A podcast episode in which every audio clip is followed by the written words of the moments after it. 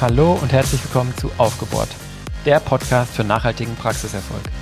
Mein Name ist Christian Brendel, ich bin Geschäftsführer der Solvi GmbH und zusammen mit Diana Haber und unserem Team helfen wir Deutschlands Zahnarztpraxen dabei, immer noch ein bisschen erfolgreicher zu werden. In der letzten Folge von unserem Podcast hatten wir mit Gina Druck und Lea Schrepper aus unserem Team über digitale Personalverwaltung, Dienstpläne und Zeiterfassung gesprochen. Und in der vorletzten Folge hatte ich ja mit dem Stefan Helker ein Gespräch zu den Top 5 Performance-Kennzahlen auf Praxisebene. Uns ist dabei aufgefallen, dass das Thema Personal hier eigentlich nochmal eine besondere äh, Behandlung verdient. Mit der Gina in der letzten Woche haben wir ja schon drüber gesprochen, dass das Thema Personalcontrolling auch ein spannendes ist mit zunehmender Praxisgröße, dass man hier auf Kennzahlen gucken kann. Und deswegen haben Diana und ich uns nochmal hingesetzt und haben gesagt, wir erstellen nochmal eine Top 5 der Personalkennzahlen in der Zahnarztpraxis. Das heißt, wir gehen eine Stufe tiefer von der Gesamtpraxisebene nur auf das Thema Personal. Dazu haben Diana und ich auf Clubhouse einen Talk abgehalten. Der war, äh, wie ich finde, wirklich sehr gelungen, weil wir ähm, echt ein paar sehr, sehr schöne, sehr relevante Kennzahlen rausgearbeitet haben. Und den wollten wir euch hier nicht vorenthalten, weil wir immer wieder traurige Nachrichten kriegen. Ich habe den Clubhouse Talk verpasst. Oder auch, ich fand den Clubhouse Talk super. Ich habe nur vergessen mitzuschreiben. Ich würde es mir gerne nochmal rausschreiben oder das gerne nochmal verdauen. Von daher haben wir uns entschieden, diesen Talk hier auch nochmal als Podcast zur Verfügung zu stellen. Und in dem Sinne viel Spaß mit dem Clubhouse Talk Top 5 Personalkennzahlen in der Zahnarztpraxis. Wir haben ähm, am Samstag mit dem Doc Helker, Stefan Helker, ähm, über die Top 5 Kennzahlen für Zahnarztpraxen gesprochen. Und ähm, wir haben uns gedacht, wir legen das Thema jetzt nochmal eine Stufe tiefer und gehen heute ja, auf das Thema Praxispersonal und was die fünf wichtigsten Kennzahlen rund um das Personal sind. Ähm, wer sind wir? Hier oben ist mit mir die Diana Haber. Diana ist zufälligerweise meine Schwester und Geschäftspartnerin ähm, und ich, Christian Brendel. Äh, wir sind, ähm, ja, was sind wir eigentlich? Praxisberater rund um die Themen Finanzen und Praxiserfolg. Wir machen einen Podcast aufgebohrt, den kennen wahrscheinlich viele von euch und wir machen hier die Dental Talks im Dental House Deutschland. Ähm, und genau, wir haben eben zusammen eine Firma, die nennt sich Solvi.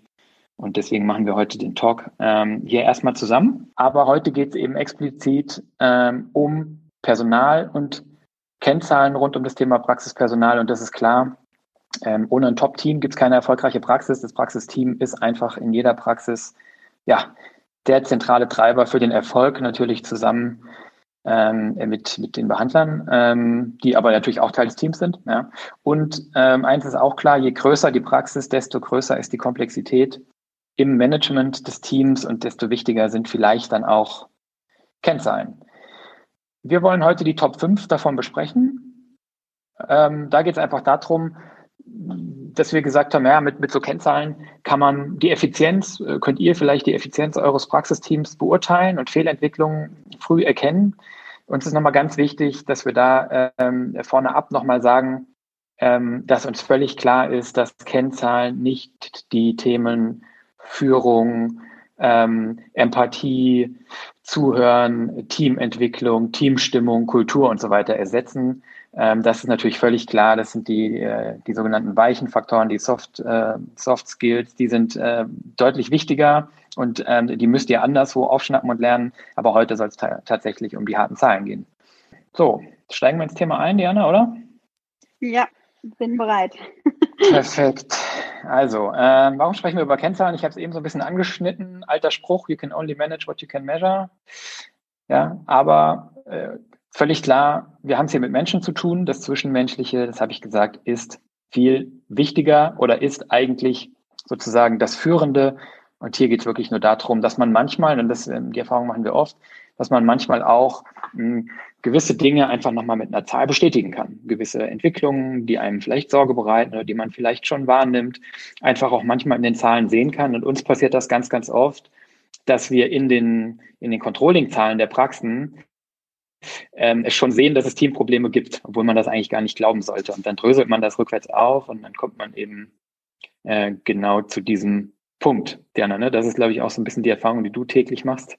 Genau. Also wir sehen einfach, dass ähm, ja immer da, wo wir mal tiefer hinschauen, meistens kommt ja erstmal die Frage, sind meine Personalkosten zu hoch?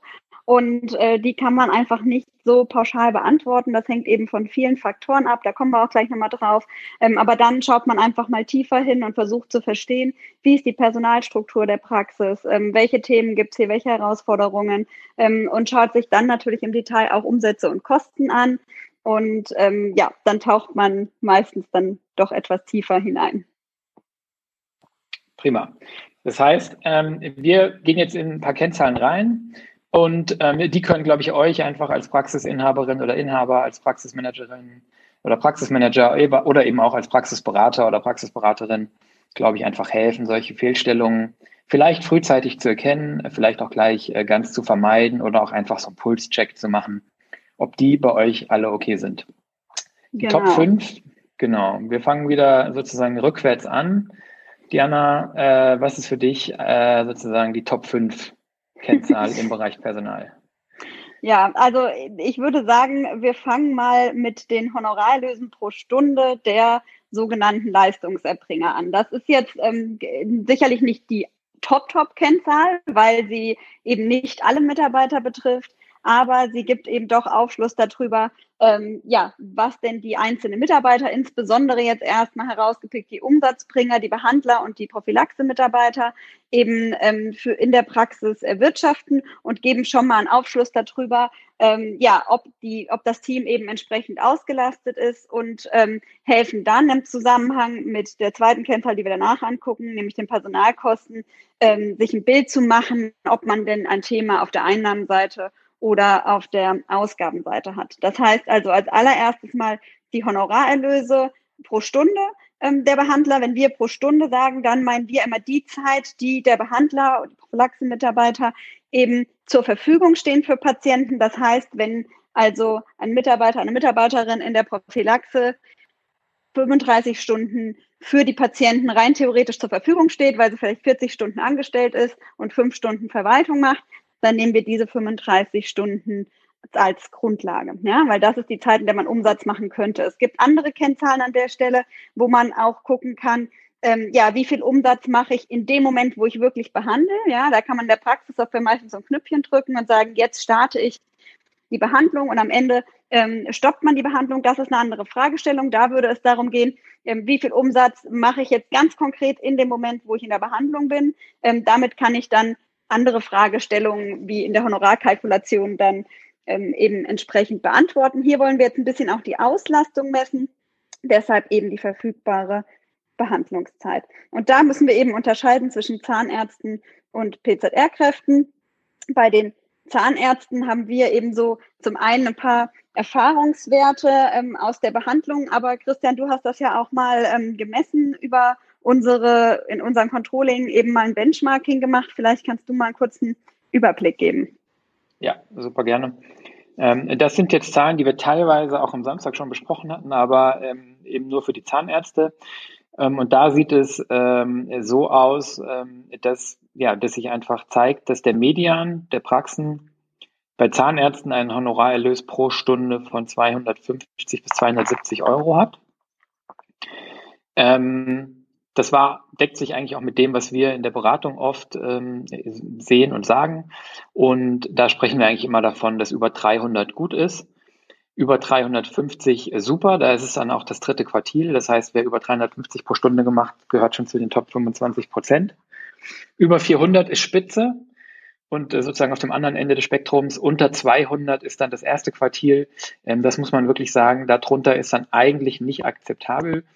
Ähm, wenn ich nicht akzeptabel sage, dann, da kommen wir gleich nochmal drauf, äh, liegt das jetzt nicht daran, dass es hier darum geht, äh, möglichst viel Geld zu verdienen, sondern einfach, dass man unter 200 Euro die Behandlung ähm, eigentlich fast schon nicht mehr kostendeckend äh, abbilden kann ähm, oder zumindest nicht mit einem entsprechenden Deckungsbeitrag, der sich für die Praxis dann irgendwie noch äh, lohnt. Ja. Nach oben ist die Skala offen das ist dann primär eine Frage der Spezialisierung und, ähm, und sozusagen, ähm, ja, wie schnell man arbeitet, wie gut man mit höherwertigen Leistungen natürlich ist. Ähm, aber ich glaube, ähm, wenn ihr euch merkt, 300 plus ist gut, 250 Median drunter nicht mehr akzeptabel, über 350 top, dann, ähm, dann sind das, glaube ich, so die wesentlichen Kennzahlen. Es ist natürlich jetzt so, dass man dann immer so ein bisschen gucken muss, ähm, ähm, wenn es in der Praxis ausgeprägte Behandlungsschwerpunkte gibt, ähm, zum Beispiel ein angestellter Zahnarzt, der äh, die Kinderbehandlung übernimmt oder so, dann muss man sicherlich nochmal mit anderen, mit einem anderen Maßstab messen, aber so grosso modo ähm, haut das gut hin. Genau. Man muss natürlich auch nochmal unterscheiden vielleicht zwischen Praxisinhaber und angestellten Zahnarzt. Ja, ähm, das sind jetzt hier so die Werte, die wir aus unserem Benchmarking gezogen haben über alle hinweg. Und da ist eben so, dass die Bandbreite sehr groß ist. Das sehen wir auch in unseren Benchmarking-Seminaren. Ähm, also gerade nach oben bin ich doch immer wieder beeindruckt, was da so möglich ist. Da muss man natürlich auch gut hingucken, in wie viel Zimmern wird behandelt ähm, und wer erfasst alles auf welchen Behandler. Ja, also da kommt es auch ein bisschen auf die Einstellungen in der Praxissoftware an. Das sollten natürlich hauptsächlich die Honorarlöse von dem Behandler selbst sein. Bei den angestellten Zahnärzten, da ähm, sehe ich das vielleicht noch ein bisschen anders. Ähm, die schaffen es häufig nicht über die 200 zu kommen. Das wäre natürlich super. Ähm, ich muss das natürlich dann ein bisschen mit dem Gehalt anpassen. Da kommen wir noch drauf. Ähm, da sehen wir häufig auch Kennzahlen, die dann eher so um die 180 Euro die Stunde sind, ähm, aber darunter, also wenn man jetzt sagt, ich habe einen angestellten Zahnarzt und der macht 120, 130 Euro die Stunde, ähm, dann wird es schon schwierig, das wirklich rentabel hinzubekommen. An der Stelle nochmal möchte ich explizit die Assistenzzahnärzte bitte nochmal ausnehmen. Ähm, hier geht es erstmal darum, die entsprechende Qualität zu liefern und nicht äh, ja, falsche Anreize zu setzen und falsche Zielsetzungen. Ne? Ja, wichtige Ergänzung. Sollen wir dann über die PZR-Kräfte sprechen? Ja. Gerne. Genau. Also, PZR-Kräfte, ähm, da muss man natürlich auch wieder ein bisschen differenzieren nach Qualifikationsstand. Ähm, Vereinfacht gesagt kann man sagen, alles unter 50 Euro ist hier auch wieder nicht kostendeckend, also auf keinen Fall kostendeckend, es sei denn, man zahlt absolute Ausbeutergehälter. Ja. Ähm, der Median der ZMPs und ZMFs liegt ungefähr bei 55 ähm, Euro pro Stunde. Das ist jetzt, wie gesagt, nicht zu verwechseln mit dem, was man dem Patienten abnimmt, sondern das ist hier das, was am Umsatz erbracht wurde pro zur Verfügung stehender Stunde. Ja, die Sätze weichen dann leicht ab. Das muss man sozusagen retrospektiv äh, angucken. Der Median der DHs liegt ein bisschen höher, der liegt so bei 70 Euro. Und alles über 90 ist dann schon wieder super, weil das wieder das dritte Quartil, das heißt über 90 ist man dann schon wieder in den Top 25 Prozent. Wir sehen hier, ähm, ja, dass es wirklich auch tatsächlich ähm, schon Umsätze von 120 plus gibt. Das ist aber dann schon absolute Spitze. Und Bestwerte, ähm, da möchte ich aber auch noch verstehen, wie es genau äh, funktioniert. Die gehen dann so in Richtung 160 bis 200. Ähm, aber das sind sicherlich auch Spezialsituationen. Ja, also es hängt natürlich maßgeblich auch davon ab, wie viel ich für meine ähm, Prophylaxeleistung natürlich nehme. Ja, also da gibt es sehr große Bandbreiten von äh, 50 bis 300 Euro, würde ich jetzt mal sagen. Es gibt natürlich auch Konzepte, zum Beispiel Soloprophylaxe-Konzepte, wo eben sehr hohe ähm, ja, Stundensätze oder Preise aufgerufen werden. Ähm, da ist das sicherlich noch mal ein bisschen anders. Ähm, es hängt natürlich auch davon ab, in welcher Region ich bin, ob ich auf dem ländlichen, im ländlichen Bereich bin mit meiner Praxis oder in der Stadt und was die Kollegen nehmen. Ähm, der Preis ist hier natürlich sehr schwer anzupassen. Das kann man immer nur sukzessive machen, ähm, muss aber hier ein bisschen aufpassen, denn die Gehälter in dem Bereich, da kommen wir ja gleich drauf, die steigen stark an, weil eben ja man Umsatz erwirtschaftet, man spricht über Umsatzbeteiligungen und so weiter und so fort. Ähm, und im Laufe der Zeit verdient man dann einfach immer mehr. Und die Frage ist, wenn der Preis nicht angepasst wird, wie kann ich dann überhaupt mehr ähm, Umsatz generieren pro Stunde. Das, was wir gerade eben an Benchmarking-Zahlen ähm, gehört haben, ist auch das, was die Beratung mir zeigt. Also ich sage auch immer ganz gerne, dass eigentlich eine, Profi also eine Praxis mit einer richtigen Prophylaxeabteilung, also wo man das auch in der Analyse als Profit Center ähm, ansehen kann und wo man entsprechend auch den Erfolg dieses Bereiches misst, da sehen wir auf jeden Fall eigentlich Stundensätze über 75 Euro die Stunde. In manchen Praxen variiert das auch komischerweise stark zwischen den Mitarbeitern, obwohl man ja eigentlich das Gleiche nimmt. Das ist natürlich dann zu erklären, wenn man zum Beispiel eine DH hat, die eben auch höherwertige oder andere Leistungen noch anbieten kann zusätzlich, dann ist es natürlich wesentlich leichter, einen höheren Stundenumsatz ähm, zu generieren. Und das muss dann auch so sein, weil man eben dann ja auch in der Regel ein höheres Gehalt hat mit dieser Fortbildung. Ja. Aber so 75 ähm, ist für mich immer so eine Benchmark, wo ich sage, drunter haben wir auf jeden Fall Optimierungspotenzial und müssen genauer hinschauen. Ähm, darüber ist es zumindest schon mal ein Prophylaxe-Konzept, was eigentlich so ganz erfolgreich ist und dann scheint das auch eine ausgelastete Prophylaxe zu sein. Was mir nochmal wichtig ist hinzuweisen, ähm, wenn wir die Auslastung betrachten, dann schauen viele einfach immer in den Terminkalender und sagen, ja, ja, die Prophylaxe ist auf die nächsten Wochen und Monate ausgebucht. Bei uns wartet man ähm, acht Wochen auf einen Prophylaxe-Termin. Das scheint dann irgendwie ein Qualitätskriterium zu sein. Ähm, ist die Frage, ja, weil da muss man natürlich sehr lange auf den Termin warten als Patient. Aber mir ist viel wichtiger, dass man mal rückwärts im Terminkalender geht und da mal schaut, ähm, ja, wie viele Termine haben tatsächlich stattgefunden, wie lang waren die Termine und was wurde abgerechnet. Also die Stichwort ähm, kalkulierte Terminvergabe, wenn ich also immer ähm, eine Stunde blocke und am Ende ähm, ein Patient nicht gekommen ist und bei dem nächsten habe ich eben nur 40 Minuten abgerechnet, ähm, dann brauche ich mich nicht wundern, wenn diese Kennzahl hier niedrig ist. Aber das ist dann nachgelagert. Wenn man die Kennzahl betrachtet hat, kann man eben auf die Suche nach Optimierungspotenzial gehen. Deshalb finde ich, dass diese Kennzahl auf jeden Fall in die Top 5 gehört. Prima. Dann haben wir die Honorarlöse pro Stunde abgedeckt? Ich denke schon. Prima. Kommen wir zu einer Kennzahl, die direkt damit verbunden ist. Das sind die Personalkosten pro Euro Umsatz. Ähm, wir nennen das Personalkostenkennzahl. Das heißt, ähm, wir gehen im Prinzip hin und, ähm, und schauen uns an, in welchem Verhältnis die Arbeitgeberbelastung der Mitarbeiter einer Qualifikationsstufe oder einer Abteilung eben stehen zum erwirtschafteten Umsatz. Und ähm, das ist einfach sozusagen die zweite ähm, Komponente oder die andere Seite der Münze. Wenn wir eben drüber gesprochen haben, wie viel Umsatz wird dann erwirtschaftet, dann ist jetzt hier natürlich die, die Frage, wie viel davon ähm, gebe ich an meine Mitarbeiter weiter. Ähm, zum Teil ist das ja auch umsatzbasiert und das sind ja sozusagen die, die wesentlichen direkten Kosten, die man ähm, mit dem Umsatz hat ja, nämlich die Mitarbeiterzeit, die dafür aufgewendet wird. Ähm, dann wird es ja schon kleinteilig mit Material und Co. Genau. Diana, ähm, du ja. betrachtest auf, einem Gesamt, auf einer Gesamtebene und dann pro Mitarbeitergruppe. Ne? Genau. Also die Personalkostenkennzahl insgesamt ist, glaube ich, die meist diskutierteste Kennzahl im zahnärztlichen Bereich. Ähm, immer wieder trifft man auf Praxisinhaber, die sagen, ja, mein Berater, mein Steuerberater hat mir gesagt, meine Personalkosten sind zu hoch. Und ähm, dann muss man natürlich erstmal genauer nachfragen, wie hoch sind sie denn? Und dann hört man in der Regel, wenn man fragt, wie hoch sollten Personalkosten in der Zahnarztpraxis sein, dann kommen von den meisten, die aus der Pistole geschossen, 30 Prozent. Und dann müssen wir natürlich erstmal sagen, gemessen an was? haben wir gerade schon gesagt. Wir messen also immer die Personalkosten gemessen an den Einnahmen abzüglich dem Fremdlabor, also an der Praxisleistung. Das ist nochmal ganz wichtig. Ähm, und dann ja, muss man jetzt diese 30 Prozent erstmal einordnen. Ähm, früher war das sicherlich richtig, aber heute haben sich die Praxen einfach unheimlich stark auseinanderentwickelt. Ich möchte mal einen Vergleich machen, der es ganz gut verdeutlicht. Wir haben zwei Praxen. Die eine Praxis hat drei ähm, Inhaber als Behandler und die andere Praxis hat einen Inhaber und zwei angestellte Zahnärzte. Das heißt, in beiden Praxen haben wir jeweils drei Behandler. Ja? Aber in der Praxis von den drei Inhabern, da sind alle drei Leistungserbringer, die Umsätze erwirtschaften, aber keiner steckt in den Personalkosten drin während in der anderen Praxis auch drei Behandler Umsatz machen, aber zwei von den drei stecken in den Personalkosten drin. Ja? Das heißt, in der Praxis mit den zwei angestellten Zahnärzten muss automatisch die Personalkostenkennzahl deutlich höher sein. Das heißt auch, dass die Rentabilität automatisch niedriger ist. Ja? Aber der Gewinn, der hinten übrig bleibt, der ist eben für den einen Inhaber alleine. Und in der anderen Praxis ist die Rentabilität wesentlich höher, die Personalkostenkennzahl tiefer damit auch der Gewinn höher, aber der Gewinn muss eben durch drei geteilt werden. Ja? Und das muss man eben ganz genau beleuchten und deshalb geht auch die Personalkostenkennzahl, also ich habe schon alles gesehen, von 15, 18 Prozent ähm, bis über 50 Prozent und das hängt eben maßgeblich davon ab, wie viel angestellte Leistungserbringer ich habe.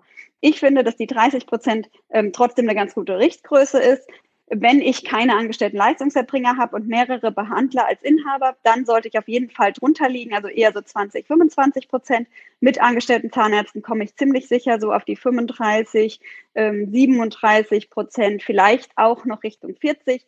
Über 40 finde ich persönlich sehr, sehr viel. Ähm, würde ich auf jeden Fall genauer hingucken. Ich muss es natürlich in der größeren Einheit auch besser managen. Ja, also die Kennzahl geht nicht nur durch die angestellten Zahnärzte hoch, sondern auch dadurch, dass ich eben ja mehr Fluktuationen habe. Ich habe insgesamt einfach ein viel viel größeres Team. Ich muss viel mehr auf ähm, Effizienzen achten. Ähm, also das heißt, man muss dann schon genauer hingucken in ganz großen Ausnahmefällen, wo man sagt, hier ist wirklich eine GmbH, wo quasi der Inhaber nicht mehr wirklich behandelt und ich habe eben, weiß nicht, 20 Angestellte, Zahnärzte und mehr, ähm, da kann das auch mal drüber liegen, aber das muss man ganz individuell in der Praxis betrachten. Und nähern kann man sich dann, indem man, wie du gerade eben gesagt hast, Christian, in die einzelnen Mitarbeitergruppen reingeht. Prima, genau.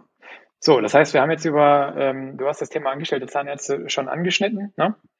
Ähm, das heißt, wir lösen uns jetzt von dem ähm, Level der Gesamtpraxis und gucken uns im Prinzip in einer Personalanalyse sozusagen an. Ähm, was ist denn der, ja, die Arbeitgeberbelastung ähm, des einzelnen Mitarbeiters oder der Gruppe der angestellten Zahnärztinnen und Zahnärzte wegen mir im Verhältnis zu deren Honorarerlöse? Ja? Und ähm, wenn Diana eben sagte, dass wir auf Praxisgesamtebene unter 30 Prozent im Idealfall äh, oder auf jeden Fall unter 35 sein wollen, äh, dann ist völlig klar, äh, dass wir natürlich auch an der Stelle hier, äh, da kommen ja noch andere Kosten dazu, außer deren Gehälter, natürlich auf jeden Fall unter 30 Prozent bleiben wollen. Ja. Ähm, das heißt, wir sehen hier so eine Empfehlung von 28 bis 30 Prozent. Ähm, und da, da haben wir schon ein paar Podcast-Folgen zu gemacht und auch ähm, die ersten Talks hier im Dental House. Ähm, da kann man natürlich auch nochmal abendfüllend drüber reden, welche Fallstrecke es da gibt. Aber ich glaube, da muss man darauf achten, dass das nicht nur sozusagen die 28 bis 30 vereinbart sind im Vertrag, sondern ähm, äh, das werden dann im Nachhinein immer mehr, als man im Vertrag vereinbart hat. Aus verschiedensten Gründen. Da ist eben wichtig, dass man da Puffer drin hat und sozusagen retrospektiv in den Zahlen tatsächlich dann auch diese Größen rauskommen. Genau, und dabei darf man nicht vergessen, dass eben auch ähm, ja, dies, die in Krankheit und Urlaub eben Lohnfortzahlung ist, bei der Umsatzbeteiligung. Das sind so Themen, die dazu führen, dass die Kennzahl sehr, sehr hoch werden kann. Ich kann mir natürlich trotzdem auch bei den angestellten Zahnärzten immer mal das Gesamtprofit Center angucken und, und schauen, was trägt also dieser Bereich denn überhaupt bei. Ähm, wenn das positiv ist, dann kann ich vielleicht auch damit leben, wenn die Kennzahl ein bisschen höher ist. Aber ähm, so, das soll mal so eine Größenordnung sein, mit der man auf jeden Fall wirtschaftlich arbeiten kann und wo es auch für beide Seiten dann Spaß macht und interessant ist, insbesondere wenn man eben ja die angestellten Zahnärzte am Erfolg partizipieren lässt. Und gleiches gilt natürlich für die Prophylaxe. Ja, genau, schieß los. Wie sieht's da ja. aus? Ja, also da ähm, sind die Kennzahlen eigentlich ähnlich. Da würde ich aber bis 35 Prozent gehen. Ähm, liegt einfach daran, dass natürlich wesentlich schwieriger ist, sehr, sehr hohe Umsätze zu generieren. Da kommt es ein bisschen drauf an, welche Qualifikation man hat. Ähm, aber im Großen und Ganzen sollte da die Arbeitgeberbelastung auch nicht über 35 Prozent liegen. Ähm, die steigt aber interessanterweise im Laufe des Lebens, weil man einfach als Leistungserbringer hier immer mal nachverhandelt ähm, und dann irgendwann auf ein ja meist schon ganz gutes Gehalt eben noch eine Umsatzbeteiligung draufkommt. Und da sehen wir schon oft, dass hier ein Missverhältnis ist. Ich kann das natürlich trotzdem machen, aber es äh, kann eben dann passieren, dass mein Profit Center ähm, Prophylaxe vielleicht nicht mehr erfolgreich ist. Und ich muss diese Kennzahl natürlich auch immer zusammen mit den Stundenumsätzen betrachten, die wir gerade eben besprochen haben. Korrekt. Ja, das, das heißt im Prinzip jetzt, auch, mhm. ähm, je höher die Stundenumsätze sind, desto höher dürfen auch die, ähm, die eben genannten äh, Kennzahlen im Prinzip sein. Ne? Also, genau. Also ähm, wenn ich jetzt ähm, 35 ähm, Prozent Personalkostenkennzahl in der Prophylaxe habe, und dann heißt es ja, dass mir 65 übrig bleiben für die sonstigen Kosten und ähm, hoffentlich noch für den Überschuss.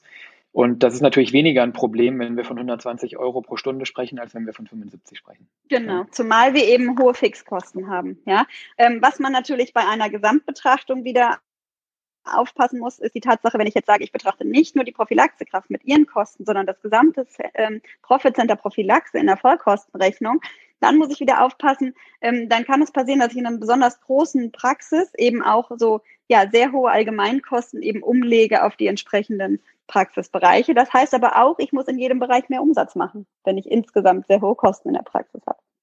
Ja, prima. Gut, dann haben wir jetzt noch zwei, die sind, glaube ich, nicht so oft diskutiert wie die beiden, die wir jetzt eben hatten. Also auch noch unter den Personalkostenkennzahlen. Nämlich einmal die Personalkostenkennzahl für die Verwaltung. Und ähm, da ist jetzt das Vorgehen ein bisschen anders, weil die Verwaltung macht natürlich jetzt keinen direkten Umsatz. Da schauen wir uns aber an, was ist sozusagen äh, die Arbeitgeberbelastung der in der Verwaltung tätigen Mitarbeiter und setzen das ins Verhältnis zum Gesamtumsatz der Praxis, denn ähm, damit ist die ja sozusagen äh, zusammenhängend. Ne? Je größer die Praxis, desto mehr Umsätze oder desto mehr Patienten und Rechnungen werden geschrieben, desto mehr ähm, Finanztransaktionen ähm, äh, habe ich und desto mehr Termine muss ich vereinbaren und so weiter und so fort. Das nennen wir Verwaltungspersonalkostenkennzahl, ganz handlicher Begriff. Und ähm, die ähm, liegt im Median bei rund 10 Prozent. Das heißt, 10 Prozent der Gesamtumsätze der Praxis werden im Median ausgegeben ähm, für das Verwaltungsteam, Arbeitgeberbelastung. Das jetzt inklusive Empfang, der macht davon so roundabout 4 Prozent aus vielleicht, ähm, approximiert. Interessant hier die Tendenz steigend. Also wir haben da eigentlich früher von gesprochen, dass das besser unter 10 sein sollte, 6 bis 8 Prozent vielleicht. Tendenz ist aber hier steigend und ich glaube, das könnt ihr alle unterschreiben. Das ist sozusagen ähm, Ergebnis einfach der steigenden Anforderungen, immer komplexer werdenden äh, Prozesse in solchen Praxen. Ähm, sicherlich auch der Tatsache, dass die Praxen größer werden, womit die Komplexität steigt. Ähm, und das natürlich eine Entwicklung, ähm, die so ein bisschen unglücklich ist, weil ja, da sieht man einfach schwarz auf weiß, ähm, ähm dass euer Gefühl ähm, natürlich bestätigt wird, ne? dass, dass sozusagen man immer mehr Zeit mit Administration verbringt und immer mehr Geld da auch ausgibt. Ja. So, also Personalkostenkennzahlverwaltung, 10 Prozent ist der Median drunter, besser. Schön genau. 6 bis 8. Also ich war wirklich überrascht, als wir das ausgewertet haben, weil wir wirklich immer gesagt haben, das sollte so 6 bis 8 Prozent sein. Wer über 10 hat, muss auf jeden Fall hingucken. Jetzt ist schon der Durchschnitt bei 10 Prozent. Ähm, ich finde es trotzdem viel, ja, wenn man bedenkt, dass man über 10 Prozent, und es muss ja Praxen geben, die deutlich drüber liegen, nur für die Mitarbeiter in der Verwaltung ausgibt. Ja? Ähm, und das heißt nicht, dass die Gehälter dort zu hoch sind. Das heißt einfach nur, ähm, dass man eben ähm, ja teilweise auch Ineffizienzen hat, viel mehr zu managen hat, äh, große komplexe Strukturen und die Verwaltungsabteilungen dadurch einfach immer größer werden. Ein, ja, das ist so, so, so ein Punkt. Und da kann man einfach mal hingucken, wie kann man das besser gestalten, wie kann man sie unterstützen, ähm, ja, dass man nicht immer mehr, mehr Mitarbeiter einstellen muss, sondern eben mit den entsprechenden Mitarbeitern einfach die steigende Komplexität besser gemanagt bekommt. Das äh, fände ich an der Stelle ähm, eigentlich ganz gut. Ähm, ich glaube, die Entlohnung ist hier auch äh, in Ordnung. Ne? Also in dem Bereich verdient man eigentlich auch ganz okay ähm, oder sogar sehr gut. Hier sind natürlich auch oft Praxismanager eingestellt, die vielleicht als Betriebswirte quer einsteigen. Die ziehen das Ganze natürlich auch nochmal nach oben, ähm, teilweise auch die Ehepartner. Ähm, aber da sollte man einfach mal ähm, hinschauen. Ja, ist einfach, ist einfach schon ziemlich viel, finde ich. Also die Ehepartner klassifizieren wir als sonstige äh, in der Regel. Das heißt, Ach so, okay. ähm, also, ich habe noch, ja. Es sei denn, die sind tatsächlich tagtäglich in der Verwaltung, ja. Okay, okay. Nee, war auch nur ein Spaß. Ja. Ähm, ich ich habe noch ähm, ein Aspekt, was hier noch eine große Rolle spielt, ist natürlich, wie viel decke ich in der Praxis selbst ab. Ja? Also größere Einheiten tendieren natürlich auch dazu, mehr Inhouse zu machen. Ähm, und davon hängt es natürlich auch ab. Ja? Also wie viele Prozesse gebe ich nach außen, habe also noch zusätzliche Kosten durch externe Dienstleister und was bilde ich alles in der Praxis ab. Ne? Also das muss man auch individuell betrachten genau, ich glaube, das war es dann auch zur Verwaltung. Perfekt, genau. Wir müssen ein bisschen Gas geben. Ja, ich ähm, merke gerade. noch eine letzte in den Personalkostenkennzahlen, die auch nicht so oft betrachtet wird, nämlich die Personalkostenkennzahl der Assistenz. Und hier machen wir es ähnlich wie eben bei der Verwaltung, aber ein bisschen anders. Hier schauen wir uns an, was ist die Arbeitgeberbelastung aller Assistenzkräfte ähm, oder aller ZFAs, sagen wir mal. Ich glaube, Assistenz sagt man auch nicht mehr, oder zumindest nicht Stuhlassistenz, aber ihr wisst, was ich meine und setzen die ins Verhältnis zu den Umsätzen der Behandlung. Nur der Behandlung, weil ähm, natürlich die Assistenz im eigenen Labor und in der Prophylaxe jetzt keine Tätigkeit hat, aber eben in der Behandlung. Und ähm, hier ergibt sich eine, eine Kennzahl von im Median äh, über, die, über alle Praxen 12,5 Prozent. Wer da drunter liegt, ähm, ist gut. Ähm, wer da drüber liegt, ist jetzt auch kein Drama. Wir sehen auch oft 15 äh, Prozent, das ist auch noch okay. Ähm, aber auch eine ganz spannende Kennzahl. Es gibt auch nicht wenig Praxen, die liegen da bei 20 oder 25 Prozent. Und, und ähm, ja, dann gibt man einfach 5 oder 10 Prozent mehr vom Umsatz für Assistenz aus. Auf jeden Fall wieder ein Ansatzpunkt, mal hinzuschauen. Wie gesagt, liegt selten an den Gehältern, eher am Personalbestand, also an der Anzahl oder eben an der Leistung, die man damit erbringt. Kommen wir nachher nochmal drauf. Aber würde mich auch mal interessieren, wie das in anderen Ländern aussieht. Ist vielleicht nochmal ein Thema für eine andere genau. Folge. Gibt es ja durchaus Konzepte, die, die ohne Assistenz oder mit wenig Assistenz auskommen im Ausland. Ja, ja haben wir da irgendwas Nein, ich würde sagen, das ist einfach eine Kennzahl, die hat man im Blick, weil man als Behandler eben die Assistenz direkt am Stuhl hat und da ganz gut weiß, ähm, ja, wie die Auslastung ist. hängt eben, wie du es gerade gesagt hast, maßgeblich mit der Auslastung ähm, zusammen oder beziehungsweise damit, wie viel Personalbestand habe ich und wie ist mein Bedarf. Und da sind wir eigentlich schon mal den nächsten Kennzahl, würde ich sagen, oder? Äh, korrekt, ja. Und zwar ist das die Personalausstattung. Ich glaube, das ist eine Kennzahl, also Top 3, die sich wenige von euch angucken.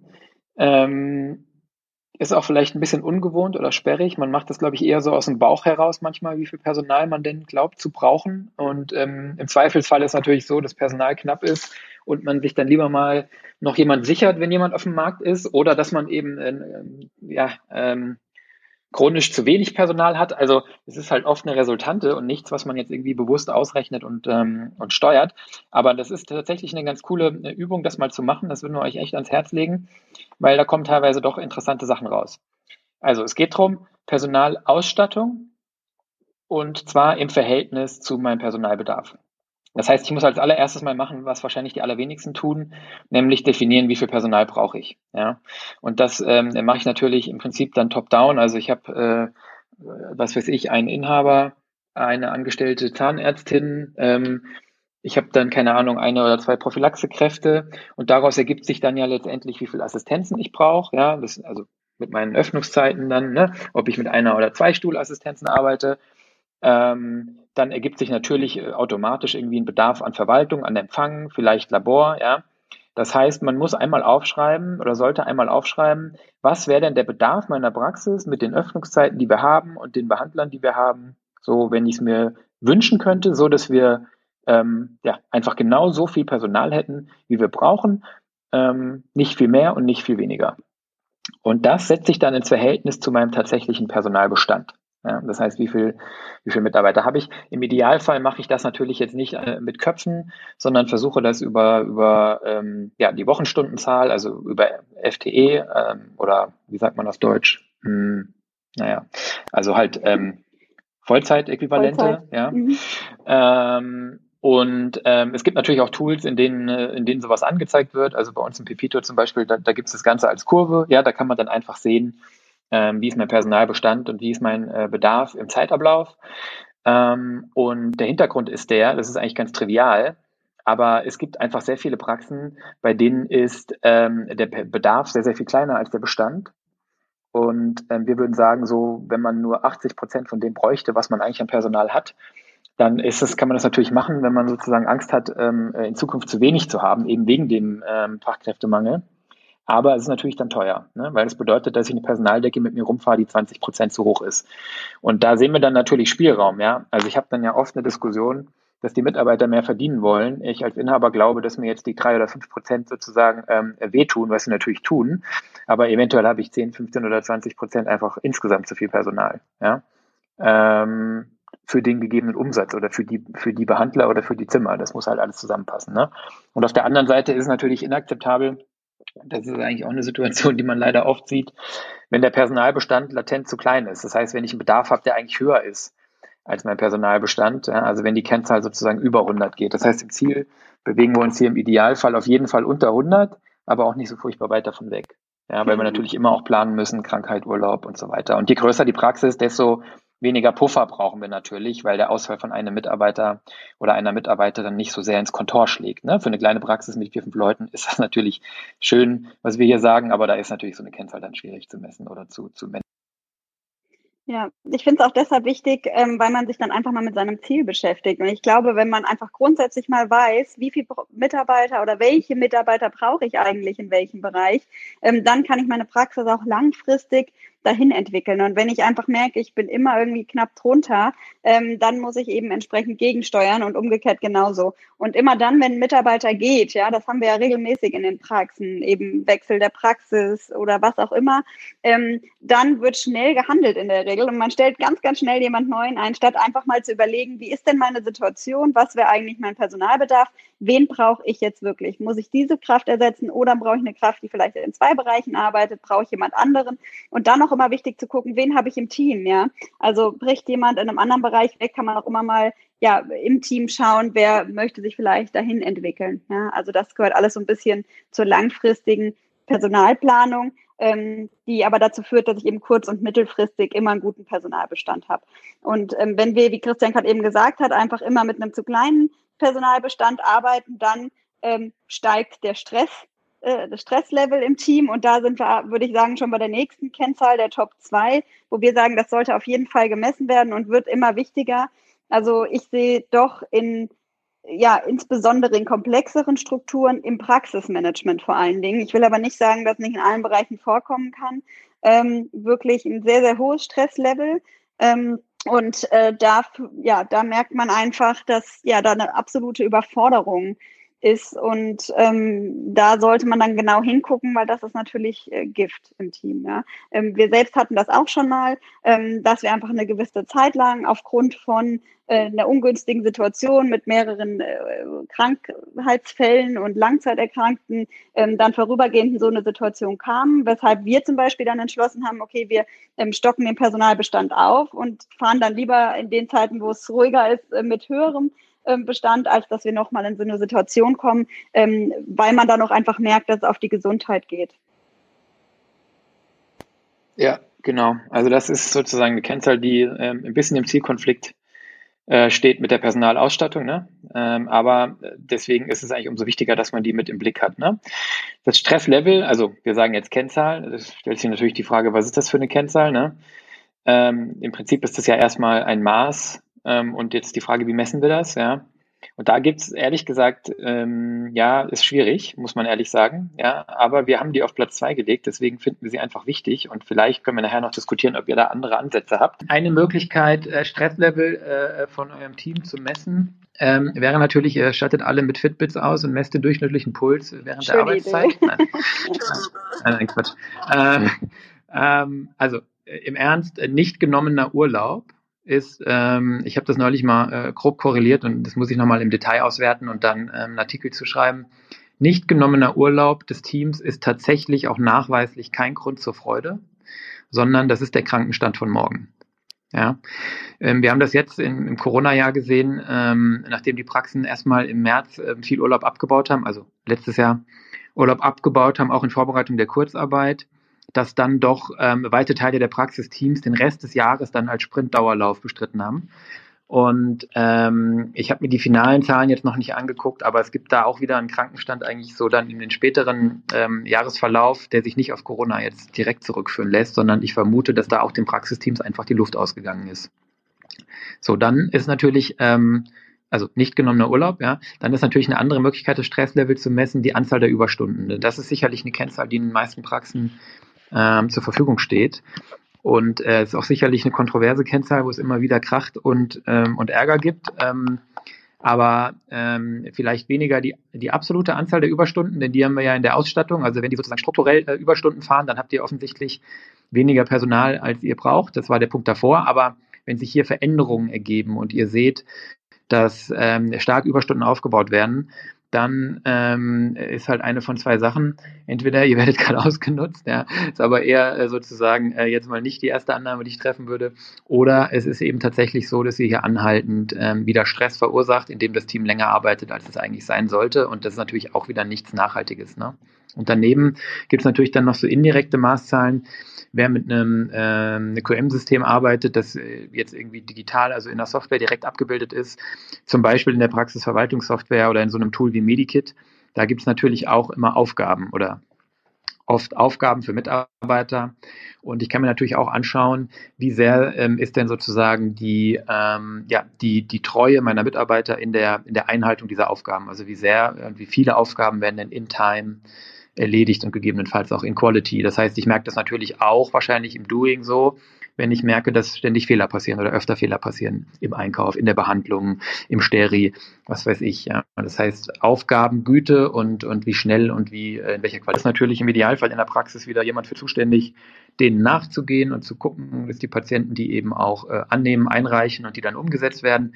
Also da fällt euch, wenn ihr nachdenkt, sicherlich noch eine Menge an Themen ein. Im Prinzip überall, wo es klare Verantwortlichkeiten gibt, und wo man vielleicht in einer, irgendeiner Software auch Zahlen hat, wie sehr diese Verantwortlichkeiten eingehalten wurden, glauben wir, dass man das Stresslevel der Praxis ganz gut ähm, ablesen kann. Ja, und es ist definitiv eine Kennzahl oder ein Bereich, wo man hinschauen muss, ähm, einfach weil das langfristig dazu führt, dass ich eben ja mit dem Team, das eben ein hohes Stresslevel hat, ähm, dann auch Schwierigkeiten habe, die Praxis auf einem hohen ja, Qualitätslevel zu halten. Ähm, natürlich führt das auch, wie wir gerade schon gehört haben, zu Krankheiten und zur Mitarbeiterunzufriedenheit, ähm, wo wir dann einfach auch schon bei der nächsten Kennzahl wären. Äh, würde ich gerne auf jeden Fall später nochmal ähm, diskutieren. Ich habe auch gesehen, dass wir in der Audience da auch Experten haben. Der Jan Schmidt ist zum Beispiel da, der hat, hat kürzlich erst einen Talk dazu gehabt, ähm, zu dem Thema ähm, Stress und dann eben auch Burnout. Und ich glaube, das sollte man nicht unterschätzen in den Praxisteams, ähm, weil es häufiger vorkommt, als man denkt. Und da sollte man unbedingt also auch hinschauen und nicht nur auf die Kosten und, und, und Zahlen, sondern eben auch auf das Zwischenmenschliche. Und da sind wir einfach dann schon bei unserer ja, Top-Kennzahl der Mitarbeiterzufriedenheit. Also das haben wir einfach ganz nach oben gesetzt, weil wir gesagt haben, bei aller Wirtschaftlichkeit ähm, macht es nur Sinn, wenn ich ja Spaß an der Arbeit habe und zwar mit dem gesamten Team, mein Team zufrieden ist und dann kommt der Erfolg auch automatisch. Davon sind wir überzeugt. Also überall da, wo das funktioniert, wo man gerne im Team zusammenarbeitet und alle eine hohe Zufriedenheit haben, also im gesamten Team inklusive der Inhaber. Ähm, überall da bin ich am Ende des Tages aus meiner Sicht auch erfolgreich. Genau. Jetzt haben wir ähm, auch am Samstag schon mal über die Mitarbeiterzufriedenheit gesprochen und festgestellt, die ist äh, super schwer zu messen. Ähm, uns ist kein Tool oder kein Konzept oder kein System bekannt, ähm, mit denen Praxen sozusagen die Mitarbeiterzufriedenheit systematisch messen. Ähm, selbst der Stefan Helker, der glaube ich irgendwie alles misst, was sich irgendwie messen lässt und der seine ähm, Kundenzufriedenheit, also Patientenzufriedenheit mit dem Net Promoter Score misst, ähm, schaut hier auf indirekte Kennzahlen. Wenn jemand von euch ein System bekannt ist, dann gerne gleich mal hochkommen und davon berichten ich habe ja schon seit längerem die Vorstellung, dass es schon möglich wäre, entweder durch eine Tafel, die man irgendwo hinhängt, wo äh, das Team lachende, weinende oder, oder ähm, Smileys mit einem geraden Mund irgendwie malen oder ankreuzen kann, oder diese Knöpfe, die es am Flughafen gibt, wo man so rot, grün und blauen Knopf hat und beim Rausgehen immer so einen anbuzzert, wie war dein Tag? Vielleicht müssen wir es aber auch einfach in Pipito abbilden, ich weiß es noch nicht. Ähm, auf jeden Fall wäre es natürlich am schönsten, wenn man Zufriedenheit direkt messen könnte, so als eine Art Net Promoter Score bei den Mitarbeitern wenn das nicht geht, ähm, dann können wir uns natürlich auf unser Bauchgefühl verlassen. Dann machen wir natürlich das, was wir sowieso hoffentlich machen, regelmäßig Mitarbeitergespräche. Da kriege ich natürlich ein qualitatives Gefühl dafür. Ja, das machen ja manche Praxen gar nicht, manche Praxen einmal im Jahr, manche Praxen zwölfmal im Jahr. Das ist Geschmackssache. Ähm, aber man sollte es auf jeden Fall regelmäßig machen. Da kriegt man ein qualitatives Gefühl dafür. Und wenn man dann noch Kennzahlen heranziehen will, dann gibt es natürlich noch die Möglichkeit, sich mit Fluktuationsquote zu beschäftigen. Die kann man jetzt entweder messen, wenn man eine, Praxisgröße hat, ähm, äh, die, wo das halt irgendwie eine aussagekräftige Zahl ist, ja, dann, dann würden wir sagen, so eine Fluktuation über 10 Prozent, also wenn mich 10 Prozent meiner Mitarbeiter im Jahr verlassen, ähm, äh, dann ist das problematisch, ja. Aber natürlich seid ihr immer selbst der beste Benchmark. Das heißt, ähm, äh, wenn man das nicht messen kann oder will oder wenn die Praxis zu klein ist, dann auch einfach natürlich äh, müssen Alarmglocken angehen, wenn jetzt nicht eine Mitarbeiterin geht oder, oder ein Mitarbeiter, sondern auf einmal irgendwie zwei oder vielleicht drei. Dann ist natürlich allerspätestens höchster Alarm. Und ähm, ein anderer Maßstab, der so ein bisschen vorauslaufend ist, ist der Krankenstand. Und ist jetzt immer super sensibel, weil Menschen sind krank und wenn Menschen krank sind, sind sie krank. Das ist völlig okay. Ich bin der festen Überzeugung, dass jeder, der krank ist, auch daheim bleiben sollte, gerade in einem Gesundheitsberuf. Ähm, hier ist es auch so, wenn ich krank bin und das ja nicht daheim bleibe, dann bin ich nächste Woche dann eine ganze Woche oder zwei Wochen krank. Aber nichtsdestotrotz kann ich natürlich den Krankenstand so ein bisschen im Blick behalten. Ähm, und ähm, hier ist es so, dass man da auf den Ausbildungsstand gucken muss. Ähm, Azubis haben den höchsten Krankenstand. Äh, das mögt ihr, habt ihr wahrscheinlich in eurer empirischen Beobachtung auch schon gemerkt. Ähm, warum, warum das so ist, keine Ahnung. Auf jeden Fall ähm, liegt der Median bei den Azubis bei neun Tagen im Jahr, äh, auf Vollzeitstelle gerechnet. Fünf Tage ähm, bei einer, also fünf Tage Stelle bei einer ZFA bei sieben, bei den Mitarbeiterinnen und Mitarbeitern der Prophylaxeabteilung bei fünf und bei Zahnärztinnen und Zahnärzten bei zwei bis drei oder vier, ja, vielleicht auch mal fünf. Ja. Ähm, das bedeutet ähm, jetzt nicht, dass ihr, wenn ihr da Ausreißer habt, äh, direkt sozusagen losrennen müsst und mit den Leuten sprechen müsst, dass sie weniger krank sein sollen. Es ist einfach nur so eine Kenngröße, wo man sich auch am besten mit sich selbst vergleicht und im Zeitablauf schaut oder einfach sensibel ist, wenn man das Gefühl hat, ich habe anhaltend einen, hohe, einen hohen Krankenstand und das ist jetzt irgendwie nicht, im, sag ich mal, in der äh, Grippesaison, sondern irgendwie, keine Ahnung, willkürlich, dann ist das immer ein Alarmsignal Warum? Weil ähm, Mitarbeiter eine höhere Bereitschaft haben, sich krank zu melden. Zum einen, wenn sie keine Lust auf die Arbeit haben. Und zum anderen, weil wir aber auch wissen, dass ein, ein schlechtes Arbeitsumfeld oder auch einfach nur ganz, sagen wir mal, objektiv, äh Quatsch, subjektiv, individuell wahrgenommener Stress. Das muss also gar nicht daran liegen, dass ihr ein schlechter Chef seid oder eine schlechte Chefin oder eine schlechte Praxiskultur habt. Aber wenn die Mitarbeiterin einfach überfordert ist, ihren Aufgaben nicht gewachsen oder der Mitarbeiter ähm, einfach seine Teamkollegen nicht mag oder die Arbeitszeiten nicht mag oder was weiß ich was, dann kann das subjektiv einfach als Stress wahrgenommen werden und Stress schlägt auf, auf die Seele und aufs Gemüt und das drückt sich dann auch immer ähm, in, ja, in Krankheit aus. Ja? Ähm, und wir müssen bei Krankheit ja auch denken, nicht nur an Bein gebrochen und Husten, Schnupfen, sondern eben auch an, ähm, äh, ja, an, an seelische, an mentale äh, Themen, an ähm, psychische Themen und ähm, ja, die, wir glauben deswegen, dass das auch ein Wert ist, da ein Auge drauf zu haben. Ja, ähm, vielleicht noch ein Hinweis, das sehe ich so ein bisschen auch in der Beratung, ähm, dass es hier ganz essentiell ist, hinzugucken, insbesondere da, wo wir größere Einheiten haben, weil da wird es immer schwieriger, insbesondere wenn wir mehrere Inhaber haben, weil dann natürlich äh, teilweise an verschiedenen Strängen gezogen wird und es fürs Team manchmal schwierig ist, ähm, zu folgen. Ja, ist natürlich einfach, wenn ich eine kleine Praxis habe, ich habe einen Chef mit einem kleinen Team, dann ist häufig eine, eine sehr hohe Identifizierung mit der Praxis und dem Praxisinhaber da. Das sind meistens auch Mitarbeiter, die sehr, sehr lange da sind, die wenig krank sind und die so, ja, alles in ihrem kleinen Team tun, um gemeinsam erfolgreich zu sein. Das kann natürlich auch in einem großen Team gelingen, aber insbesondere da, wo ich eine hohe Fluktuation habe, ähm, muss ich dieses Thema ganz engmaschig betrachten, weil ähm, es kann immer sein, dass alles in Ordnung ist und dann habe ich eins, zwei neue Teammitglieder und plötzlich gerät mir mein ganzes Team auseinander. Da können einige sicherlich auch ein Lied von singen und plötzlich habe ich andere Mitarbeiter, ähm, die eben gehen oder sich krank melden. Ähm, das kann auch Mobbing sein oder einfach nur, dass man sich nicht mehr wohlfühlt.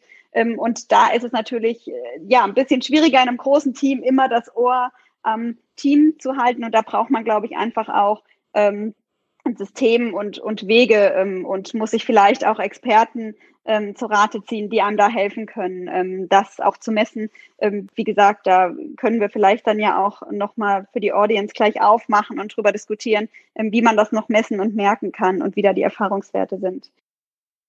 Das war der Talk zu den Top 5 Personalkennzahlen. Ich hoffe, euch hat's gefallen und ähm, ihr habt was mitgenommen für euch. Ähm, ja, wir wissen, dass diese Top 5 und diese Fokussierung auf Kennzahlen immer etwas provozieren. Das ist ja in dem Talk auch durchaus, ähm, haben wir das ja angedeutet. Es ist völlig klar, am Ende geht es hier um Menschen und um das Zwischenmenschliche. Wir glauben dennoch, dass es wertvoll ist, sich solche Zahlen auch anzugucken, weil man da einfach besonders früh Dinge erkennen kann.